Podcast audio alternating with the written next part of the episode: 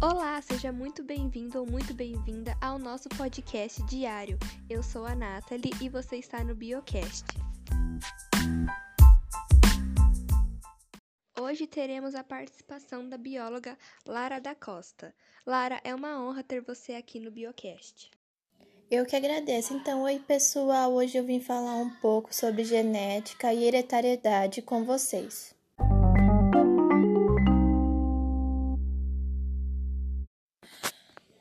Então, a genética é a parte da biologia responsável por estudar a transmissão.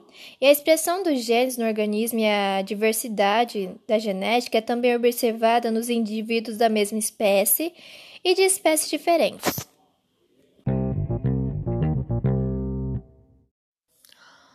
Uma pessoa importante foi, sem dúvida, Gregor Mendel. Em 1865, ele foi o ponto inicial e a maior contribuição para essa parte da biologia. Apesar de ter sido ignorado por anos sem apresentar conhecimentos a respeito dos cromossomos e eventos como meiose e mitose, Mendel conseguiu perceber que em seus trabalhos com ervilhas existiam fatores responsáveis pela hereditariedade. Bom, muitas pessoas consideravam que a genética só começou a existir a partir de 1900, com trabalhos de Hugo de Vries, Carl Correns e Eric von Marx-Seinegger, pois esses três biólogos apresentaram trabalhos diferentes, porém com resultados semelhantes. Esses resultados se concluíram que eram semelhantes também àquela proposta por Mendel. Então eles descobriram, com o trabalho desse autor, que ele era o pai da genética.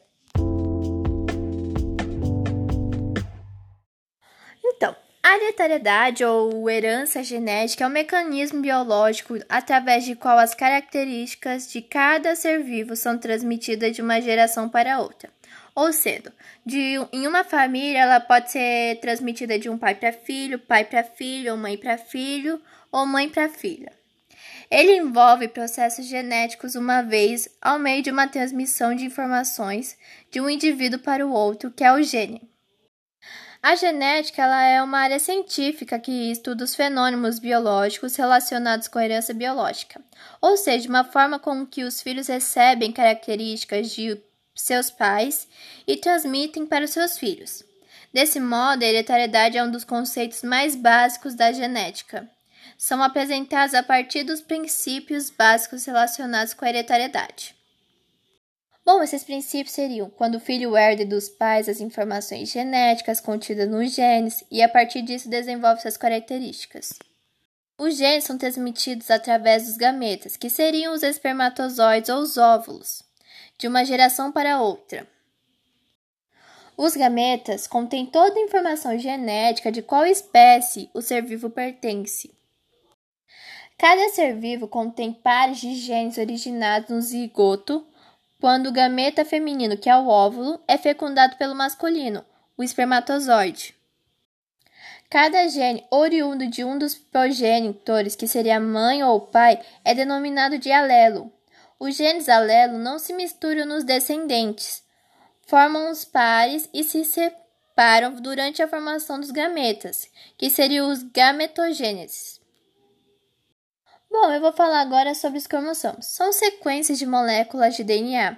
Eles são uma forma de uma espiral que apresentam genes e nucleóides. É, o número de cromossomos ele varia de uma espécie para outra. E os genes são esses fragmentos sequências do DNA, responsáveis por codificar informações que irão determinar a produção de proteínas que atuarão no desenvolvimento das características de cada ser vivo. São considerados uma unidade funcional da hereditariedade. Os genes alelos são aqueles que ocupam o mesmo locus em cromossomos homólogos e estão envolvidos na determinação de um mesmo caráter. Eles são responsáveis por determinar então certa característica de um ser vivo.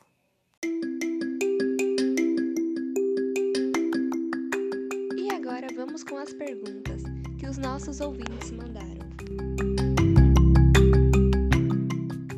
A primeira pergunta é do Borges.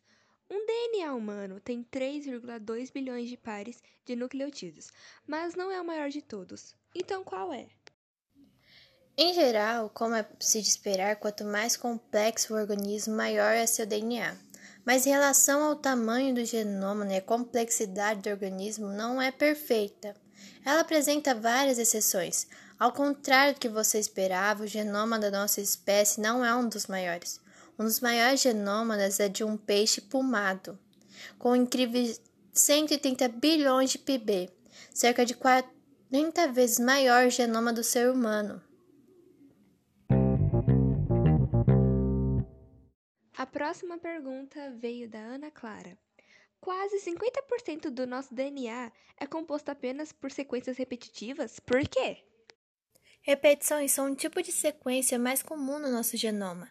São pequenas ou grandes sequências de letrinhas que vêm se repetem várias e várias vezes, sem uma função específica. Às vezes formam-se grandes regiões de... no DNA, apenas com essas repetições, mas também encontramos essas sequências repetitivas espalhadas por outras partes do genoma.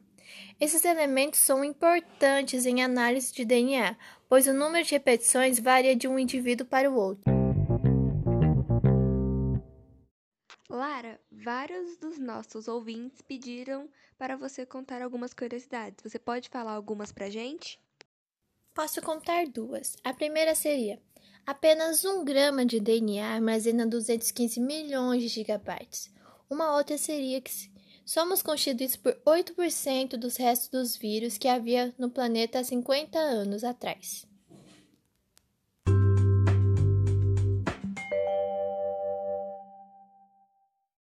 E agora a nossa última pergunta, que veio do Teodoro. As quimeras realmente existem? São animais cujo corpo guarda DNAs diferentes? Isso é verdade? Bem, essa pergunta é diferente porque antigamente os gregos chamavam de quimeras monstros com cabeça e pescoço de um leão, um corpo de cabra e um rabo de serpente. Hoje em dia, os biólogos denominam essa forma sendo qualquer organismo com de DNA diferentes em um ser vivo. Por exemplo, em 1953, pela primeira vez foi descoberta uma mulher cujo sangue era o resultado de uma mistura de dois grupos diferentes. A causa disso é que ela tinha células do tronco do seu irmão que se encontravam em seu corpo, mas em 1996 se descobriu que esse fenômeno não era tão raro. Então quer dizer que possa existir sim, mas é bem raro que isso aconteça. Bom, foi muito legal nossa entrevista no podcast, mas tenho que ir. Mas agradeço muito a oportunidade de tirar dúvidas sobre a genética e hereditariedade para as pessoas.